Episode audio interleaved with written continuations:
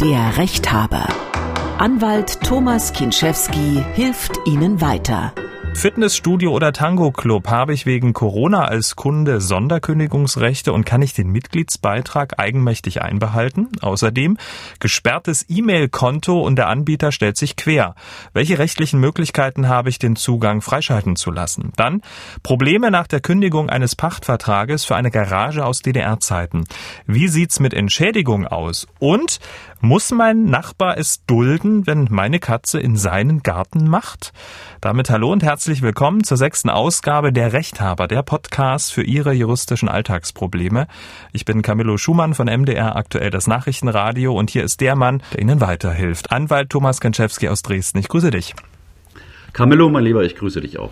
In dieser Ausgabe sind ja wieder Probleme aus äh, ganz unterschiedlichen Lebensbereichen mit dabei. Das Thema, das uns alle am meisten umtreibt, klar, die Corona-Pandemie bei steigenden Infektionszahlen ist ja auch erstmal nicht davon auszugehen, wieder ins Fitnessstudio oder äh, in den Tanzclub demnächst zu gehen. Für die Betreiber ist das natürlich ein Desaster, völlig klar, aber natürlich auch für die Kunden, die für etwas bezahlen, das sie gar nicht nutzen. Ähm, spiegelt sich das auch äh, bei dir so ein bisschen in deinem Alltag wieder? Gestritten wird wie noch nie. Es ist wirklich übelst. Wir hatten das Thema neulich schon mal, äh, egal ob im Straßenverkehr, in, in den Familien. Also die Streitlust der Leute, die steigt mit dem Dauer des mit, mit der Dauer des Lockdowns sozusagen. So. Aber äh, ansonsten ich weiß nicht, es gibt so, also gestorben und geschieden wird immer. Und äh, deswegen, wir Anwälte sind, sagen wir, die Letzten, die arbeitslos werden. Okay, das heißt also, du stellst eine gewisse Gereiztheit äh, mit, mit weiterem Verlauf äh, dieser, dieser Pandemie ähm, fest, so in deinen, deinen Anfragen. Ja, genau so ist es. Und zwar nicht nur generell, also was die, was das Fallaufkommen angeht, äh, was das Fall, Fallaufkommen angeht, sondern ich glaube, dass die Leute langsam überdrüssig sind. Ja? Äh, viele hocken aufeinander gezwungenermaßen. Es gibt ähm, Leute, die erzählen, dass sie mit ihren Kindern nicht mehr klarkommen. Äh, innerfamiliäre Streitigkeiten nehmen auch zu. Und was mir am meisten auch äh, zu schaffen macht, ist ähm, die Unerbittlichkeit, mit der auch vor Gericht gestritten wird, überwiegend. Ja? Die Gerichte arbeiten weiter mit hohen Sicherheitsvorkehrungen, mit, mit, mit Vorsichts- und äh, Schutzmaßnahmen. Aber es gibt äh, eine gewisse Unnachgiebigkeit, die nimmt irgendwie zu, weil die Leute auf ihr Recht beharren, mehr als es noch vor einem Jahr war. Das ist mein Gefühl. Ich weiß nicht, wie andere das sehen, aber äh, das scheint mir so ein bisschen ja, äh, ein Tagesthema zu sein. Okay. Und sicherlich in dem einen oder anderen Fall, den wir jetzt auch gleich äh, besprechen werden, so ein bisschen Selbstjustiz. Und äh, wir wollen mal zwei exemplarische Fälle beschreiben, wenn es darum geht, äh, Mitglied in einem Fitnessstudio oder Tanzclub zu sein, die natürlich alle geschlossen sind und wie man sich da verhalten kann. Kommen wir zum ersten Fall. Die Bärbel hat angerufen unter der 0800 637 3737. Sie ist Mitglied in einem Fitnessstudio und bei ihr kommen zwei Dinge zusammen. Sie hat den Vertrag zum 30. September dieses Jahres gekündigt. Für die Monate im vergangenen Jahr, in denen das Studio geschlossen war, hat sie eine Gutschrift bekommen. Und da das Studio weiter geschlossen ist, hat die Bärbel die Zahlung ihrer Beiträge mal selbst eingestellt. Das gefällt dem Fitnessstudio natürlich nicht. Wir hören mal rein. Ein Mitarbeiter, der nur telefonisch in Halberstadt erreichbar ist, teilte mit, dass diese offenen Beiträge zum Schluss bezahlt werden müssen, also nach dem 30.09. Ist das rechtens? Tja, also wenn keine Leistung erbracht wird, äh, kann ich dann einfach meinen Betrag einbehalten, so wie es die Bärbel gemacht hat? Also grundsätzlich äh, ja, aber der Gesetzgeber hat im letzten Jahr, äh, also die Bundesregierung hat dann äh, Gesetz beschlossen, was die sogenannte Gutscheinlösung beinhaltet, ja. Und danach ist der, Fitnessbetreiber, der Studiobetreiber berechtigt, einen Gutschein auszustellen. Es ist ein Gesetz zur Abmilderung der Covid-Pandemiefolgen und das vom 15. Mai letzten Jahres. Und ähm, wenn ich, darauf kommt es entscheidend an, vor dem 8. März 2020 Mitglied gewesen bin, ja, dann darf ähm, der ähm, Studiobetreiber einen Gutschein ausstellen. Und für Kunden heißt das, ähm, wer also vor dem 8. März 2020 Kunde geworden ist, kann seinen Beitrag nicht zurückfordern, sondern muss sich auf den Gutschein verweisen lassen. Und äh, aus dem Gutschein, das ist wichtig, muss sich ergeben, dass er aufgrund der Pandemie ausgestellt wurde und dass der Gutschein unter bestimmten Voraussetzungen ausgezahlt werden muss. Also quasi erst Gutschein und dann Geld zurück. Das äh, gibt mehrere Voraussetzungen. Das eine ist die Härtefallregelung.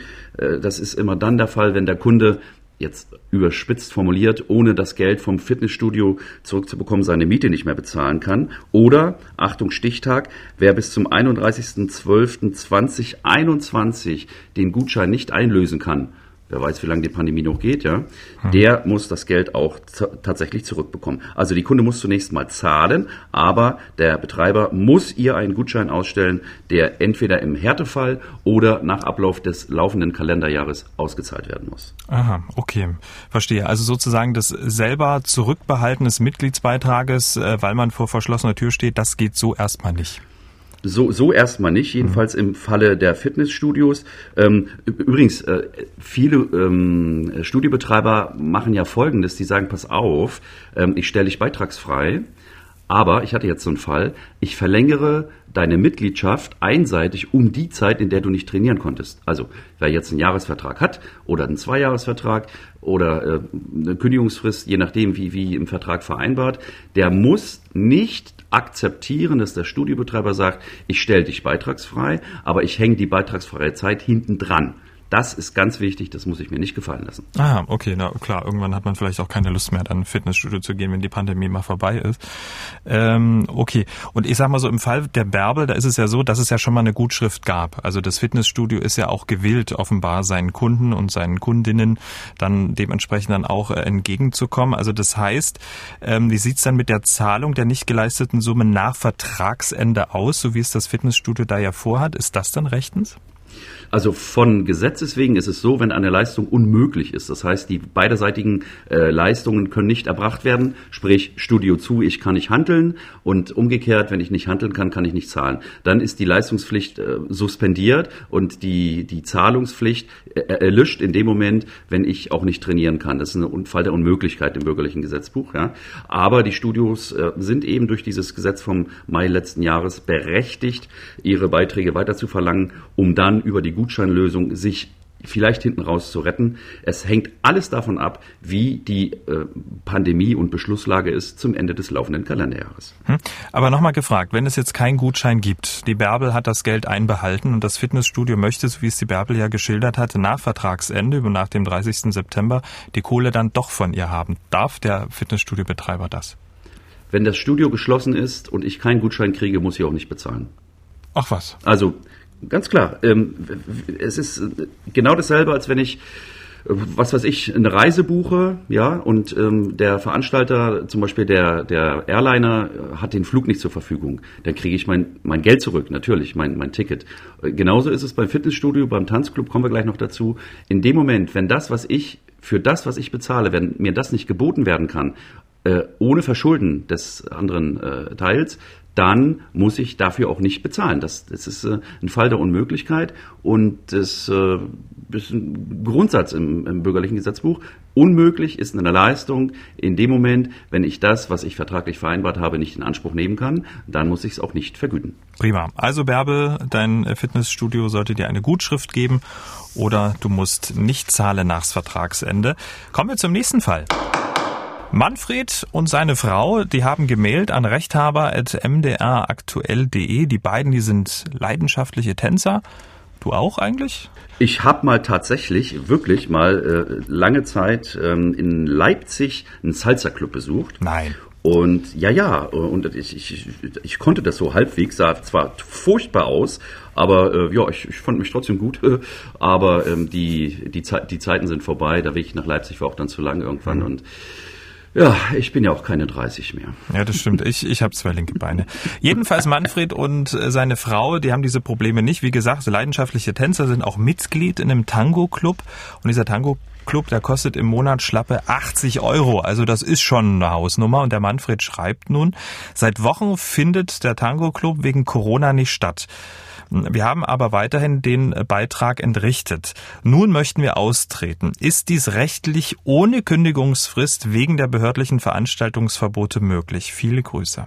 Genau dasselbe wie mit dem Fitnessstudio. Grundsätzlich äh, muss man, also man muss darauf achten, ist das ein Club, ist das ein Verein oder ist das nur ein Tanz Club, der keinen Vereinscharakter hat, wo man, wo man Mitglied ist. Also Grundsatz, wenn eine vertraglich vereinbarte Leistung nicht äh, erbracht werden kann, muss der Kunde auch nicht bezahlen. Es gibt übrigens äh, auch keinen Ersatz dafür, dass man zum Beispiel sagt, ich biete euch das online an. Ja, ähm, eine, eine äh, alte Freundin von mir ist Zumba-Fan und macht ganz viel Online-Zumba gegen Entgelt. Das ersetzt nicht das, was normalerweise live vor Publikum stattfindet. Ja. Und ähm, also die Vertragspartner sind von der Leistung frei, wenn es ein Schließungsgebot gibt. Und äh, deswegen muss ich dann auch nicht bezahlen. Es ist egal, ob das Tanzschulen, Musikschulen, Kunstschulen, Theaterclubs oder was auch immer sind. Ähm, wenn der Clubbetreiber zur Zahlung auffordert, dann sollte ich Kontakt mit ihm aufnehmen. Das ist ganz wichtig. Man miteinander reden in der Zeit momentan ist das Gebot der Stunde. Und wenn äh, zum Beispiel die äh, Beiträge eingezogen werden per Lastschrift, kann ich es zurückgehen lassen. Ich sollte aber vorher Bescheid sagen und sagen, pass auf, ich bin damit nicht einverstanden, weil bei einer Rücklastschrift fallen auch Rücklastschriftgebühren an. Und ähm, ich muss dafür natürlich dann auch, ähm, wenn ich es nicht ankündige, unter Umständen aufkommen. Ähm, der Gut, die Gutscheinlösung von Mai letzten Jahres, hatte ich bereits gesagt, die gilt auch für diesen Tango-Club. Ja, und ähm, wenn äh, jemand so einen Gutschein übersendet, muss eben draufstehen, es ist wegen Corona und äh, bis 31.12.2021 darfst du den einlösen und danach muss er ausgezahlt werden. Mhm. Ähm, Nochmal zum, zum, zum Thema Verein, das ist, das ist wirklich wichtig. Bei Vereinen ist die rechtliche Situation ein bisschen anders. Die sind nämlich ein Zusammenschluss von Leuten, also von Mitgliedern, und die haben mit dem Beitritt zum Verein ja Rechte und Pflichten anerkannt. Und die Mitgliedsbeiträge für einen Verein, die müssen auch bei Corona-Schließung weiterentrichtet werden, weil sie ja der, der Förderung des Vereinszwecks quasi dienen. Ähm, aber da sollte man, wenn man in einem Tanzverein ist, wirklich E.V. in die Satzung gucken, was für den Fall, wie wir ihn gerade haben, äh, geregelt ist. Das Problem, die meisten Satzungen haben das, was wir gerade erleben, wahrscheinlich nicht vorgesehen. Klar. Ähm, nur mal angenommen, dieser Tango Club ist ein privatwirtschaftliches Unternehmen, genau wie ähm, das Fitnessstudio. Und die Frage von Manfred und seiner Frau ähm, war ja, ob sie jetzt einfach sagen können, nö, hier ist nicht, ähm, ich kündige ähm, ohne Frist, wegen Corona findet nichts statt und ob sie da aus dem Schneider wären. Also ob sie sozusagen ein außerordentliches Kündigungs, ähm, Kündigungs Nein, das, das haben sie nicht. Äh, das würde sich ja beißen mit der Gutscheinlösung. Mhm. Also grundsätzlich die äh, pandemiebedingte Schließung von Tanzclubs ist kein Grund, die ähm, Mitgliedschaft dort zu beendigen. Äh, weil wir ja nicht wissen, wie lange es dauert, ja, und wie lange noch zu ist. Also Fitnessstudios, Musikschulen und so weiter, die fallen ja nicht dauerhaft weg, sondern nur wenn auf Deutsch gesagt die Bude abbrennt und klar ist, sie macht nie wieder auf, dann darf ich natürlich außerordentlich kündigen. Ansonsten bin ich auf die ordentlichen Kündigungsfristen verwiesen, die bleiben mir unbenommen, auch in der Pandemiesituation. Und was die Beiträge angeht, sagte ich bereits, ohne Gutschein muss ich auch nicht zahlen, mhm. aber der, Gut, äh, der, der Betreiber darf sich auf die Gutscheinlösung berufen. Du weißt also, dass es irgendwann mal wieder ein normales Leben gibt. Also Respekt, Thomas. Nenn, nenn, nenn mich den Seher. Ich wünsche es mir, ehrlich. Ich habe wirklich auch die Nase voll, muss ich ehrlich sein. Also, ach, das geht doch den Menschen wie den Leuten. Ne? Genau so ist es. Ähm, gut, also Manfred und äh, viele Grüße. Wir hoffen, dass ihr dann hoffentlich bald mal wieder eine flotte Sohle aufs Parkett äh, legen könnt. Kommen wir zum nächsten Fall. Ja, der Fall von Joachim aus Dresden ist wirklich unfassbar. Ähm, er hat uns seine Geschichte gemailt an rechthaber.mdraktuell.de und Mail ist genau das Stichwort. Er kann nämlich nicht mehr mit seiner GMX-Adresse mailen, denn sein Zugang ist gesperrt. Er hat ähm, zweimal erfolglos eine aufwendige ähm, Identifizierungsprozedur durchlaufen. Am Ende bekam er dann einen Zugangscode an eine web.de-Adresse, aber bei web.de hat er überhaupt keine E-Mail-Adresse und er schreibt nun, der Service von GMX erfolgt nur über eine kostenpflichtige Telefonhotline. Mein Anruf dort brachte lediglich die Information, unbekannte Personen hätten die Daten verändert. Auch die Verbraucherzentrale erhielt wegen Datenschutz keine umfassende Auskunft, nur die Datenlage sei unklar. Weil diese E-Mail, also ne, um die es geht, die da gesperrt ist, vielfältig verbunden ist, unter anderem mit seinem PayPal-Konto, kann ich sie nicht ruhen lassen. Kündigen kann ich sie auch nicht, war ja kein Zugang. Ich erwäge, und jetzt kommt's, eine Zivilklage mit dem Ziel, den Zugang freischalten zu lassen. Dazu sollte GMX den Code per Brief an meine Wohnadresse und nicht per Mail schicken. Ähm, nun die Frage, wie bewertest du diesen Fall? Verhält sich da Joachim da richtig oder hat er noch andere Möglichkeiten? Joachim ist wahrscheinlich Opfer. Und zwar spricht sehr viel dafür, dass er gehackt wurde. Zunächst mal, ich habe mich in Vorbereitung auf unseren heutigen Talk mal kundig gemacht. Das kostet wirklich, wenn man äh, also kostenloses Mitglied bei GMX ist, kostet die Minute im Service 3,99 Euro. Ja, das ist absoluter Knaller. Aber gut, egal. In äh, bestimmten Ausnahmefällen muss der Joachim wissen, macht GMX den Laden zu. Die Accounts können äh, vorübergehend gesperrt werden und äh, die Sperre, den Grund äh, der Sperre, den muss der Joachim ergründen sozusagen. Es gibt äh, mehrere Gründe, warum sein Zugang gesperrt werden kann. Es gibt äh, ganz selten technische Gründe, also dass GMX mal kurz einen Shutdown macht, die Server hochfährt oder ähm, updatet. Ähm, offene Forderungen hat er ja wohl nicht bei GMX, also die Accounts können auch gesperrt werden, wenn kostenpflichtige Dienste nicht bezahlt werden. Aber die häufigsten Fälle für Sperrungen sind Unregelmäßigkeiten beim Zugriff. Wenn GMX den Verdacht hat, dass jemand anders auf eine bestimmte Mailadresse zugreift, kann das äh, GMX-Konto gesperrt werden und zwar auf unbefristete Zeit sogar. Ähm, die Gründe, warum so ein Verdacht aufkommt, das habe ich mir auch mal angeschaut, sind in der Regel, dass zum Beispiel von mehreren IP-Adressen gleichzeitig auf dasselbe Konto zugegriffen wird, was ja physisch eigentlich gar nicht gehen sollte. Die äh, zweite Alternative ist, dass GMX feststellt, dass das Konto gehackt wurde und von dem Konto zum Beispiel Spam oder so ein Zeug mitversendet wird. Und ähm, ja, wenn sich das nicht abstellen lässt, Klage ist das allerletzte Mittel für unseren Joachim. Ich würde mich auf erstens äh, darauf konzentrieren, zu schauen, ist mit meinem Konto alles klar? Läuft da, sag mal, dubioser Traffic drüber? Hat jemand sich vielleicht draufgehackt? Hat oder oder andersrum? auch drüber nachdenken. Hat jemand vielleicht mein Kennwort, also mein, mein Passwort und meine Zugangsdaten, hat es genommen und das Passwort verändert? Das kommt auch vor, ja. Ähm, wenn Bekannte oder Verwandte einen ärgern wollen, auf Deutsch gesagt. Und wenn gar nichts hilft, dann würde ich einfach eine neue Adresse anlegen und die Mühe auf mich nehmen und alles das, was mit diesem laufenden nicht mehr zugänglichen Konto verbunden ist, das muss ich dann halt umstellen. Hm. Das ist die, die Krux bei diesen kostenlosen äh, Mail-Accounts. Ähm, und seine, also er will ja jetzt versuchen, dass GMX in diesen Code per Brief an die Wohnadresse schickt und nicht per Mail, weil die geht ja ins Nirvana, wird, wird ja dann an, an E-Mail-Konten geschickt, die es gar nicht gibt. Also kann er das verlangen, diesen, diesen Code per Brief äh, zugestellt äh, zu bekommen? Also er kann es verlangen, ob er es durchkriegt, ist die Frage. Was mich besonders wundert an, an, der, an der Hörerfrage, dass ihm angeblich an eine Webadresse etwas geschickt wurde, die er gar nicht hat. Deswegen mache ich mir gerade Sorgen, ob das, was er kommuniziert und mit dem, was er da äh, austauscht, ob das wirklich von GMX kommt. Das würde ich mal checken.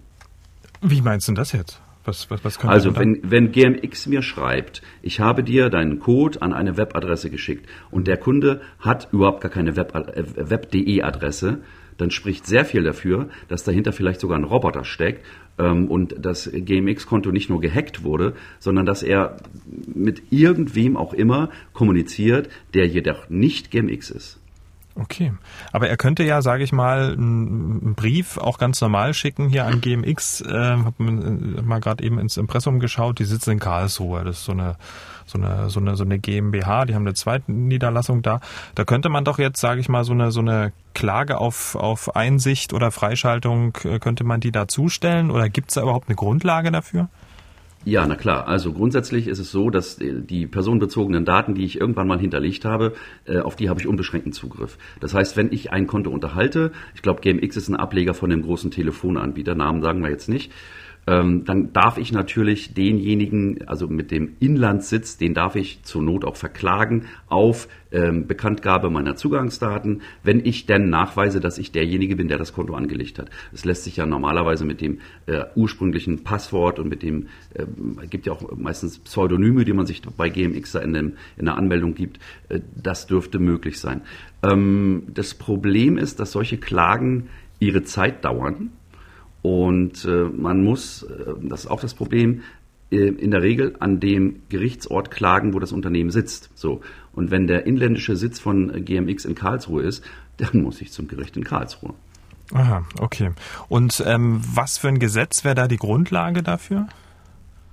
Da gibt es kein konkretes Gesetz, sondern ähm, wenn personenbezogene Daten herausverlangt werden, ist das ähm, ein Ausfluss, man nennt das informationelle Selbstbestimmung. Ja? Ich, ich als Kunde bin der Erste, der das Recht hat, auf meine Daten zuzugreifen. Und diese informationelle Selbstbestimmung ist ein Ausfluss des allgemeinen Persönlichkeitsrechts. So heißt das. Man könnte das eher im BGB verorten, 823 BGB. Da gibt es einen Paragraphen, wo das allgemeine Persönlichkeitsrecht auch geschützt ist. Und jeder Angriff darauf, jede, jede Beeinträchtigung dieser persönlichen Datenfreiheit in Anführungsstrichen, äh, die muss ich nicht dulden und wenn er klagen will, soll er es tun. Aber wie ist denn das grundsätzlich? Jetzt ist das natürlich ein kostenloses Angebot, was man da nutzt. Aber hat man denn eigentlich, ähm, ich sag mal, ein Recht auch darauf, dieses kostenlose äh, Angebot, wenn es von einem Privatanbieter ist, auch wenn jetzt der Zugang gesperrt wurde, wenn da irgendwelche windigen Typen irgendwas mit meinem äh, Postfach wollen, habe ich denn Recht darauf, dass mir das dann wieder, sage ich mal, zur Verfügung gestellt wird? Oder ist das, sage ich mal, so ein bisschen Pech gehabt? Was nichts kostet, ist auch nichts. Das ist Quatsch bei, bei GMX-Kunden, sondern Vertrag ist Vertrag.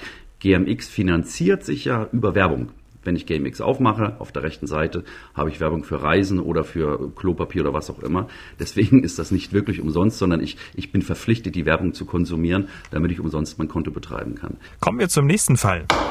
Jetzt geht es um äh, selbstgebaute Garagen aus DDR-Zeiten, einen gekündigten Pachtvertrag und Entschädigungszahlung.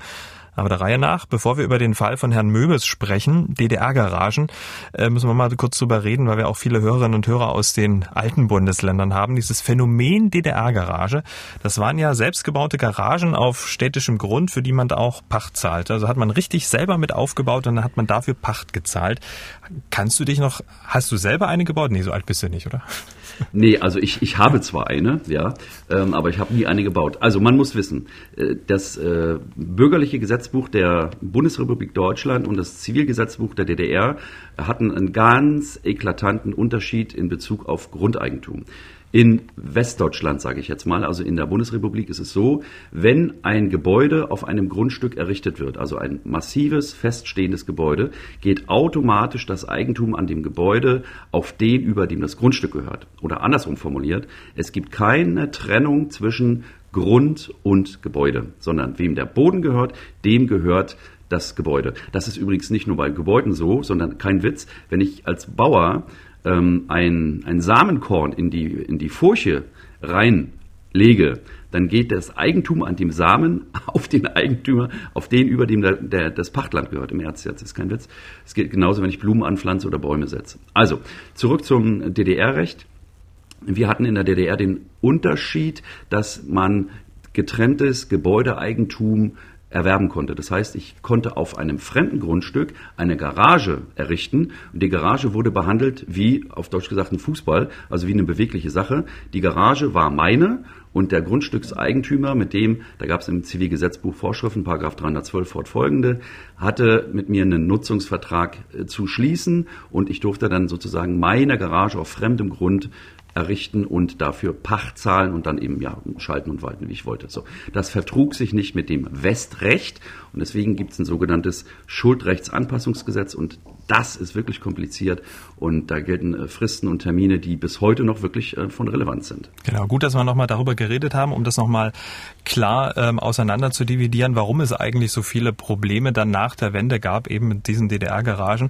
Nun hat Herr Möbes angerufen unter der 0806 37 37 37 und sein Stiefvater, der hatte zu DDR-Zeiten ebenso eine Garage da gebaut und dann Pacht gezahlt und nach der Wende zahlte die Familie die Pacht dann eine Wohnungsgenossenschaft, doch nach dem Tod des Stiefvaters flatterte eine Kündigung des Pachtvertrages ins Haus. Ein uns zustehendes Recht auf eine Entschädigung wurde verschwiegen. Nach meinen Recherchen hatte jedoch der BGH bereits mehrfach in ähnlichen Fällen von gekündigten Pachtverträgen aus DDR-Zeiten dem bisherigen Pächter eine Entschädigung zugestanden. Auf der Grundlage dieser Fälle und einer groben Berechnung der Entschädigungssumme anhand des Bodenrichtwertes in der Stadtlage hatte ich um eine Entschädigung in Höhe von 2500 Euro gebeten. Als ich dies mitteilte, kam ein Vorschlag eines Vergleichs in Höhe von 500 Euro zurück. Diesem habe ich letzte Woche widersprochen und zumindest eine Entschädigungsforderung in Höhe von 1500 Euro entgegengesetzt.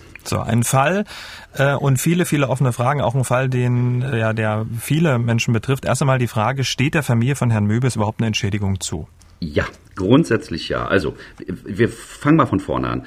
Ähm, die, das Pachtverhältnis kann von Seiten des Eigentümers gekündigt werden. Und zwar ordentlich innerhalb der Fristen, die nach dem BGB gelten.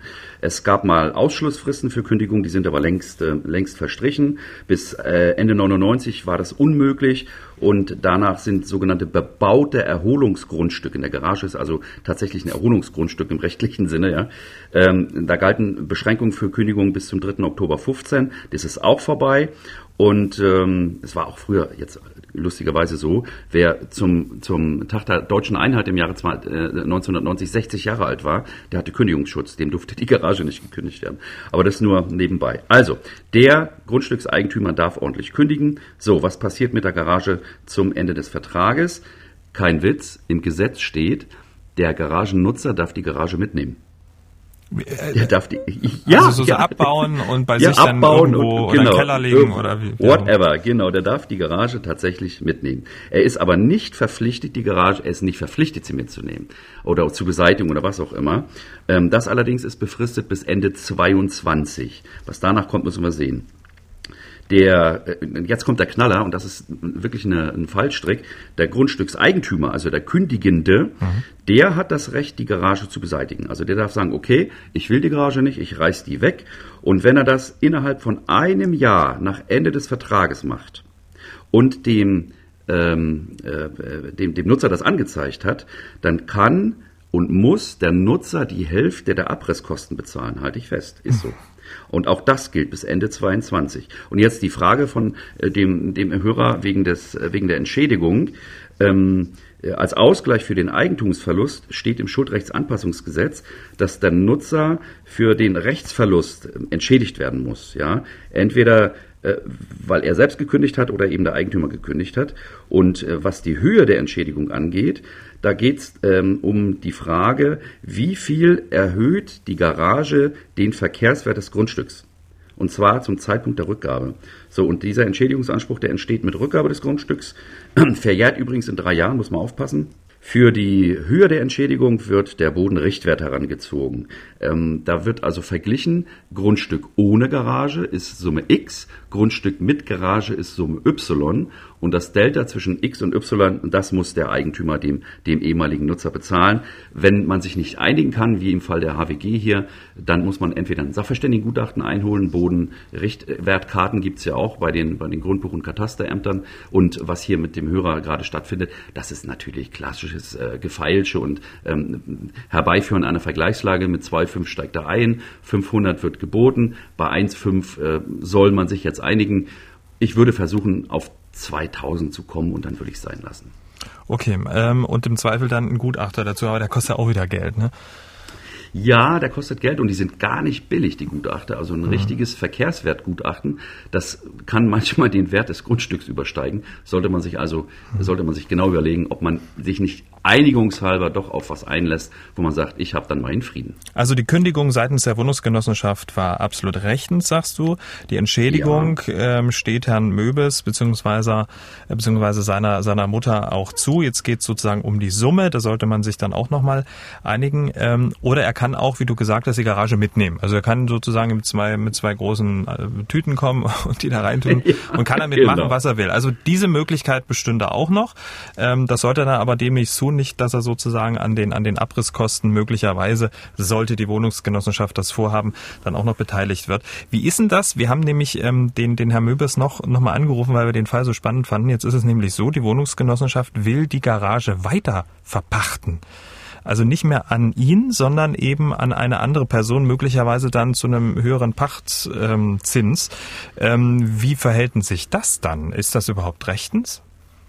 Ja, natürlich. Also der Eigentümer, wenn er kündigt, geht ja das ähm, DDR-Eigentum, das gesonderte Eigentum an der Garage geht, ähm, wenn die Garage stehen bleibt, auf den Eigentümer über, hier auf die HWG.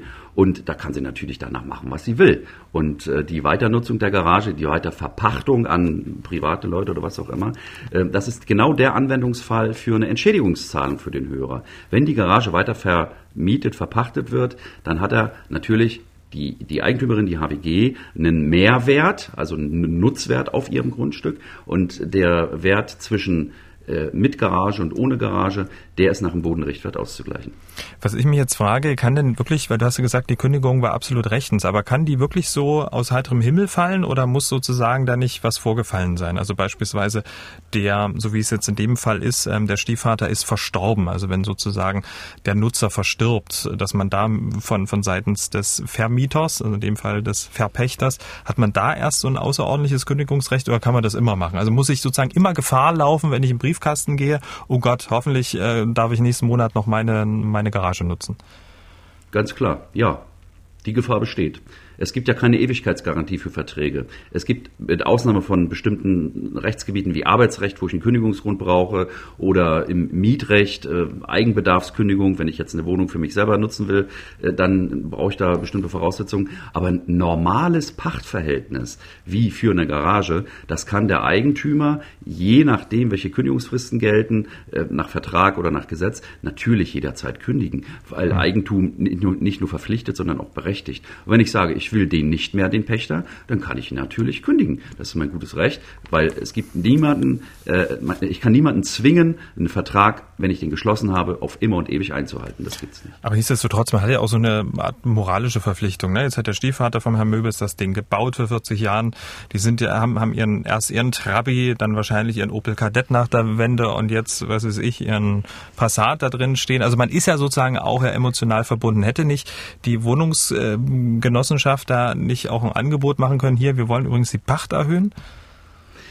Ja, hätten sie machen können, aber es spricht in dem Moment hier viel dafür. Es wird wahrscheinlich eine Garagengemeinschaft sein. Also die HWG hat viele Garagengemeinschaften. Ich habe mit der HWG auch viel zu tun gehabt, mal früher zu meinen Hallenser Zeiten.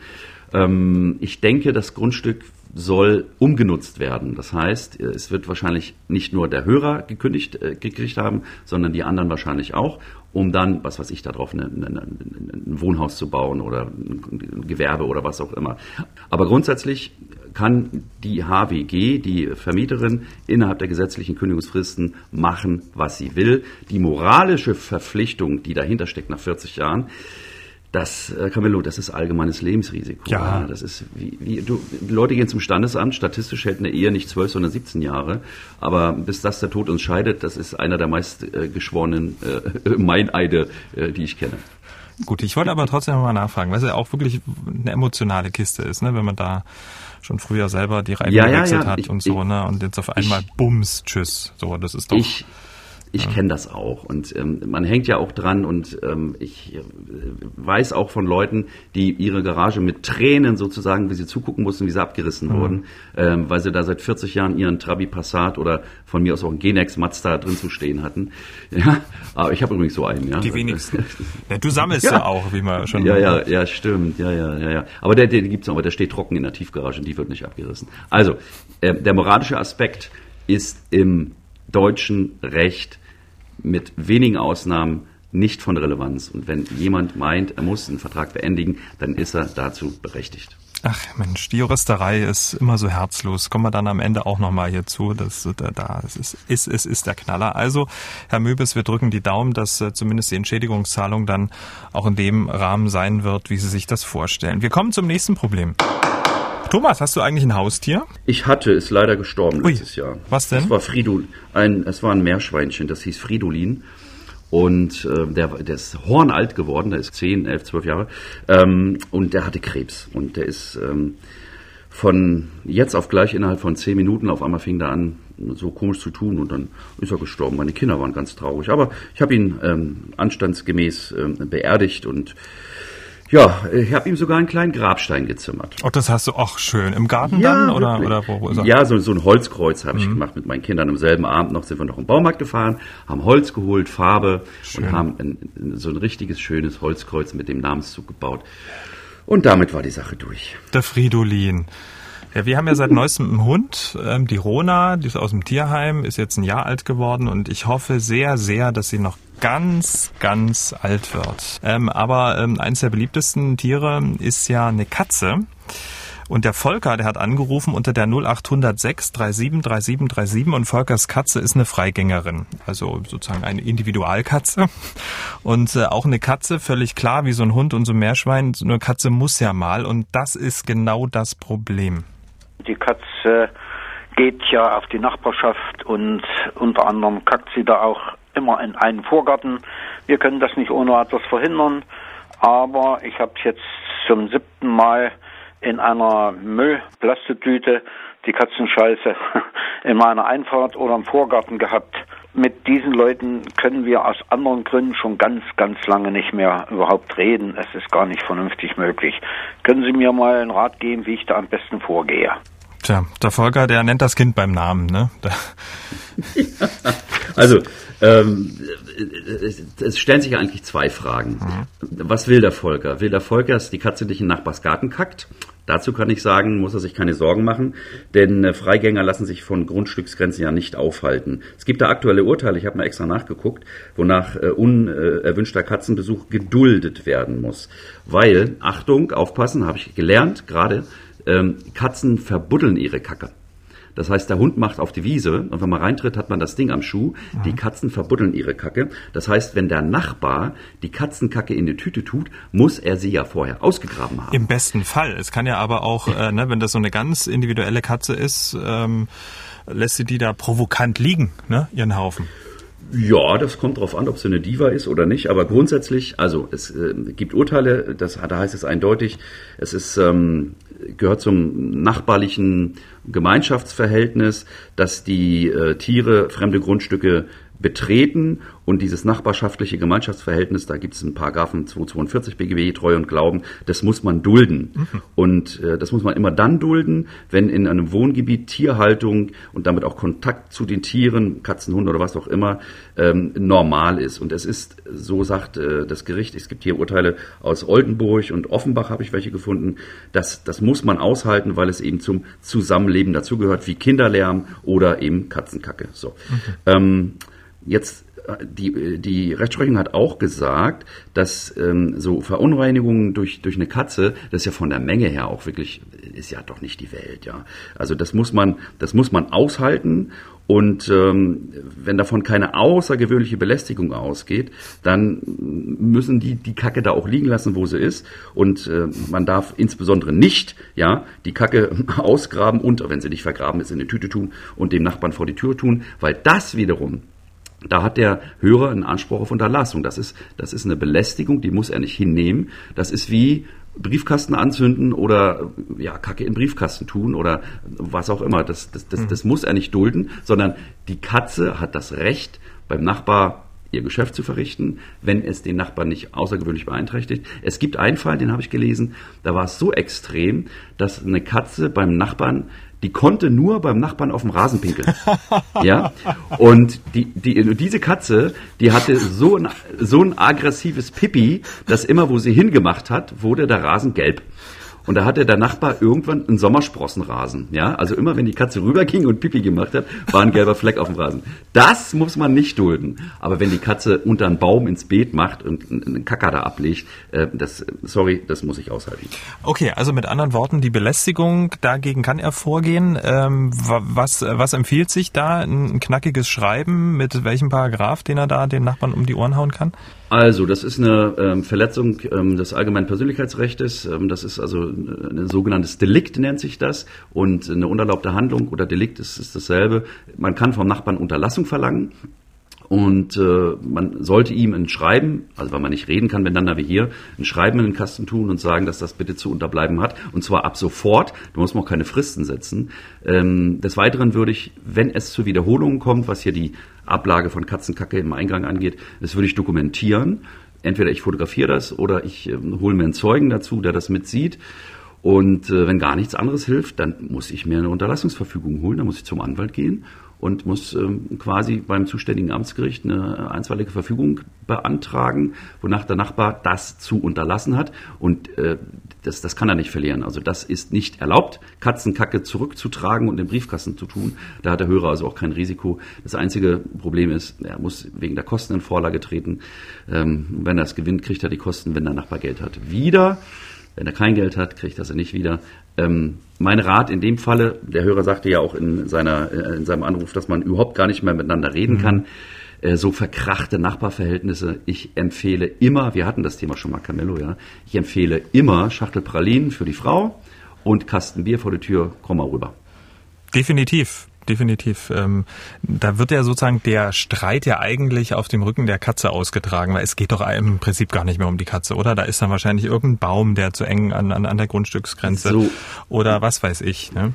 So, so, so ist es und das, und das Schlimmste ist, der Katze ist es scheißegal. Jetzt hast du das so oft gesagt. Jetzt ist, glaube ich, allen bewusst geworden, worum es hier geht. Prima. Vielen Dank. Also, äh, toi, toi, toi, Volker, melde dich mal wieder. Vielleicht klappt das ja mit dem Nachbarn.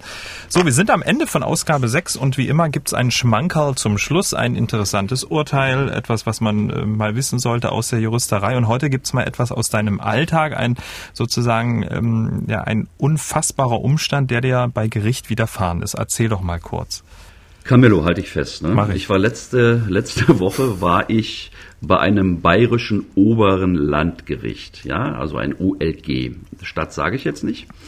Und es ging darum, dass äh, jemand aus meinem Bekanntenkreis, der hier in der Gegend wohnt, für Kinder, die da unten wohnen, Unterhalt zahlen soll.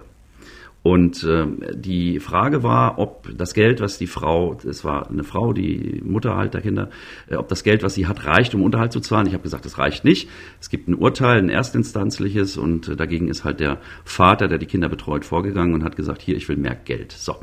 Und im Ergebnis der Verhandlung erstens, die Frau wird, wurde, wird verurteilt zur Zahlung von mehr Unterhalt und äh, auf das Argument hin, und jetzt kommt's, dass sie aufgrund der großen Strecke zwischen hier Dresdner Gegend und da unten in, in, in Bayern ähm, sehr hohe Kosten hat, um die Kinder zu sehen, sagte das Gericht doch allen Ernstes, was machen Sie denn da im Osten überhaupt? So, da, da ging mir schon mal die Kinnlade runter. Ich sage, wie meinen Sie denn das? Na ja, die Frau stammt ja von da unten, ist vor vier Jahren hierher gezogen also ihr wurde quasi zum Vorwurf gemacht, dass sie in den Osten gegangen ist. Und jetzt kommt der Oberknaller. Die Frau ist ausgebildete Chemiefachkraft, arbeitet bei einem staatlichen Institut 30 ähm, von 40 Stunden und die Richter meinten halt, äh, warum sie denn nicht 40 Stunden arbeitet. Naja, das Argument ist ja nachvollziehbar. Sie fährt also alle zwei Wochen 1200 Kilometer, um die Kinder zu sehen und das kostet ja eine Mark 50. So, da sagen die Richter, dann haben sie doch jedes zweite Wochenende frei. Ja, sagst du, das stimmt. Na, dann können sie doch Zeitung austragen gehen. Ich sag, was? Eine 20-jährige erfahrene Chemiefachkraft soll Zeitung austragen gehen. Ja, na, wenn sie das nicht macht, dann kann sie ja Teller waschen im Hotel. Ich sag, was?